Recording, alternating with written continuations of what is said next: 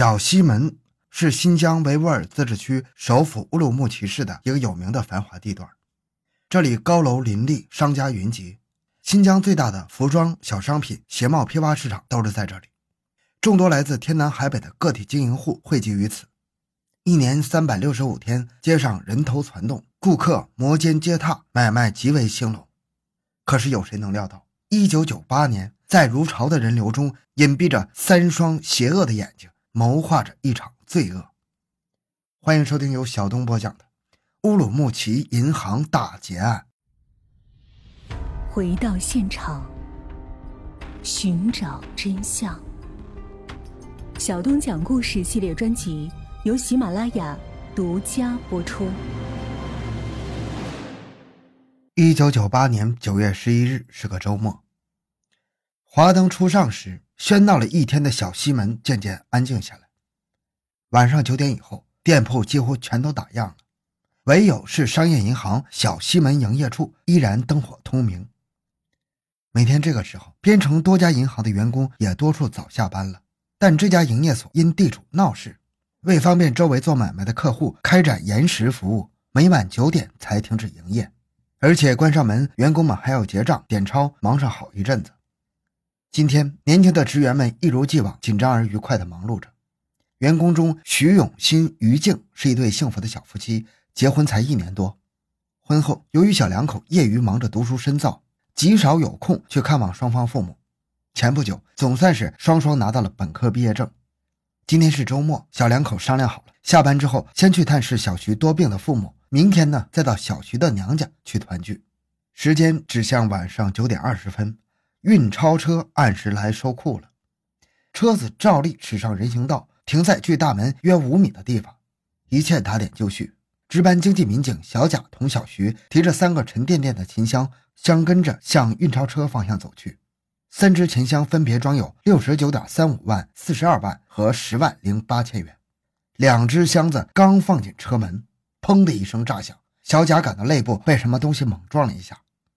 没等他反应过来，砰的又是一响，身边的小徐应声倒地。一个突然由暗处窜出的男人，伸手抢走小贾脚边那只装有六十九点三五万元现金的钱箱，疯狂的拔腿逃跑。有人打劫了，抢钱了！站在门口目击了这一意外的于静，顾不上去扶倒地的丈夫，大声呼喊着去追那笔巨款。挨了一枪，却幸好未危及生命的小贾回过神来，也拼命的去撵劫匪。营业处左侧是条名叫中桥一巷的小街，白日里摆满了许多小摊，此时已经行人稀少。歹徒跑得飞快，见后面有人追，砰的回手又是一枪，脚下一阵狂奔，跑到百米外一辆停在路边的汽车旁，一头钻了进去。只听见一阵马达轰隆，汽车向南疾驶而去，转瞬间便消失在了夜幕里。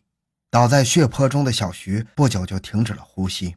一颗罪恶的五四式手枪子弹射穿了他的胸膛，结束了他年仅二十四岁的宝贵生命，给他两鬓苍苍的父母、年纪轻轻的爱妻留下了永世难消的哀伤。劫匪的罪行激起了边城居民的义愤，枪声未绝，就有人高呼“快打幺幺零”。仅仅几分钟之后，附近的西河派出所就接到命令，集中了大部分警力，出动了所有警车，火速赶到现场。与早一步到达的幺幺零巡警一起着手勘查、保护现场，寻找目击证人。中桥一巷的居民反映，接应劫匪的是一辆红色夏利，今晚九点就停在巷里了。有人说，我曾打车从旁边经过，看见车里除了个司机，还有个年轻的女人。有人说，我记住了那个车号是新 A 四九四六九。这起建国以来新疆最大的持枪杀人抢劫银行案引起了广泛的关注。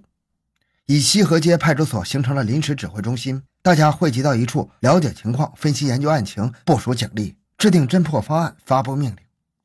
当小西门一带群情激愤，警车呼啸而来时，青年司机陆年志正在经受着有生之年最严峻的考验。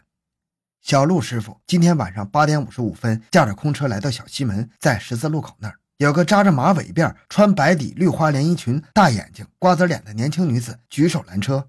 说要坐他的车到中桥一巷等半个小时，接一个人上车后再到黄河路去。小路载他到了中桥一巷，那个女子非要他车头冲南，却仅靠路左边的一个指定地点停车，超前错后都不行。因为坐着干等很无聊，小路就和这个女人有一搭的没一搭的闲扯。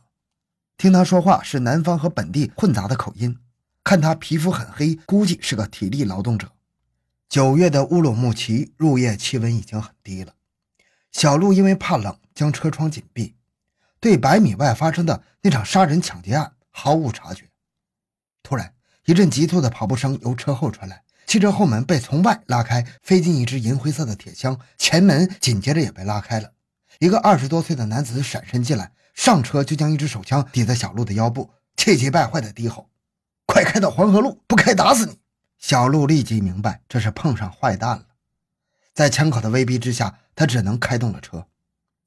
歹徒不时用枪顶他，让他加快，小路就赶紧轰油门。但是小路虽然是快跑的样子，其实档位一直挂在二档没动。小路心中紧张万分，他想一定要尽快脱案，想办法报案。车到了人民路，然后往西拐上立交桥，下桥在人民公园后门丁字路口遇到了红灯，这是个停车逃跑的机会。可是歹徒又持枪威逼：“快冲过去，不然打死你！”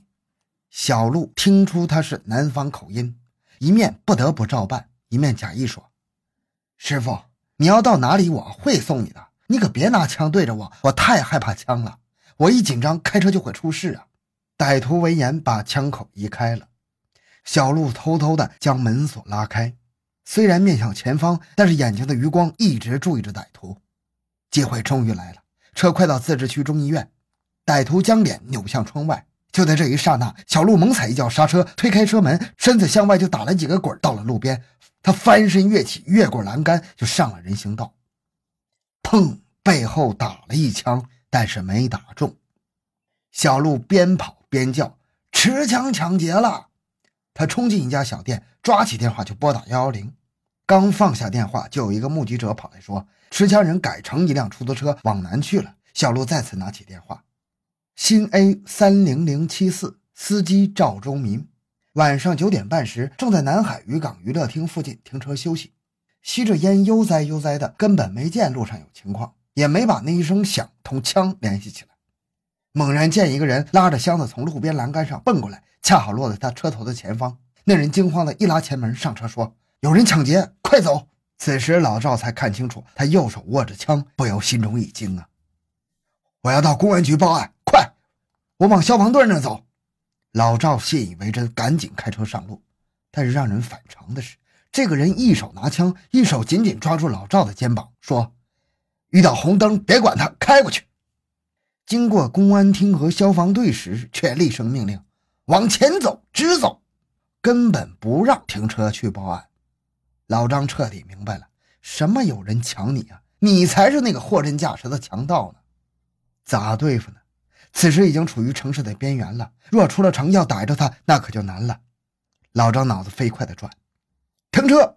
歹徒一声叫，让车在万兴酒店对面停下，匆匆提枪下去，边跑还边撂下一句话：“你在这等着，我拿钱给你。”话音未落，仓皇躲进一个大院就不见了。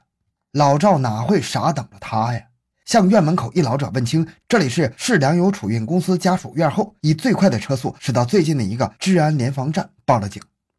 研究了现场群众提供的线索，又连续接到两位司机的报警，市公安局领导果断部署警力。晚上十点左右，全市有两千多名警察全面进入警戒状态，设卡堵截，搜捕疑犯。又有百名警察迅速包围了市粮油储运公司家属院，严密封锁了三个出口。当晚十一点多，开始对院内的九栋楼房四百余户人家逐一走访调查，寻找歹徒。调查工作进行了两遍，直到十二日早晨八点，也没发现可疑情况。歹徒只要进大院，就一定会留下蛛丝马迹的。公司领导决定再查一遍。上午九点，两名刑警第三次走进了七号楼。在二单元一个叫刘成章的职工家发现了情况。他们前两次来时，屋里有个房客名叫邹礼伦，自称是在商贸城做服装生意。此次来查却不见了。两民警询问邹的去向，刘成章神色慌张，回答问题支支吾吾的。刑警们立即警觉起来，决定进行搜查。结果在大衣柜内找到一个黑色塑料袋，里面正是银行被劫的钱箱。随后，他们又从沙发和立柜底下搜出装在长筒袜子里的大量现金，一共是二十万零五千六百元。刘成章看见这些东西，一下子傻了眼。他交代，这个房客是一个月前经人介绍来的，昨天晚上屋里还有一男一女。邹立伦说，男的是他哥，在西藏工作；女的是他姐。他们三人关上了门，刘听见里面有砸东西的声音。随后，那一男一女相继走了。邹立伦最后离开时，给他留了一千五百块钱，让他保守秘密。这个房客和他的姐姐有重大作案嫌疑，刑警立刻找来介绍邹立伦来租房的李某，并迅速查清。邹立伦，二十三岁，四川省仁寿县农民。五月底来乌鲁木齐后，在商贸城做服装生意。他有个姐姐叫邹立群，小名四妹，住在五家渠生产建设兵团农六师幺零幺团十一连。五家渠就在乌鲁木齐北郊。市公安局与兵团公安部门联系之后，马上驱车前往追寻邹四妹。而邹四妹此刻却正以大功告成的轻松心情，在家里洗菜、淘米，准备午饭呢。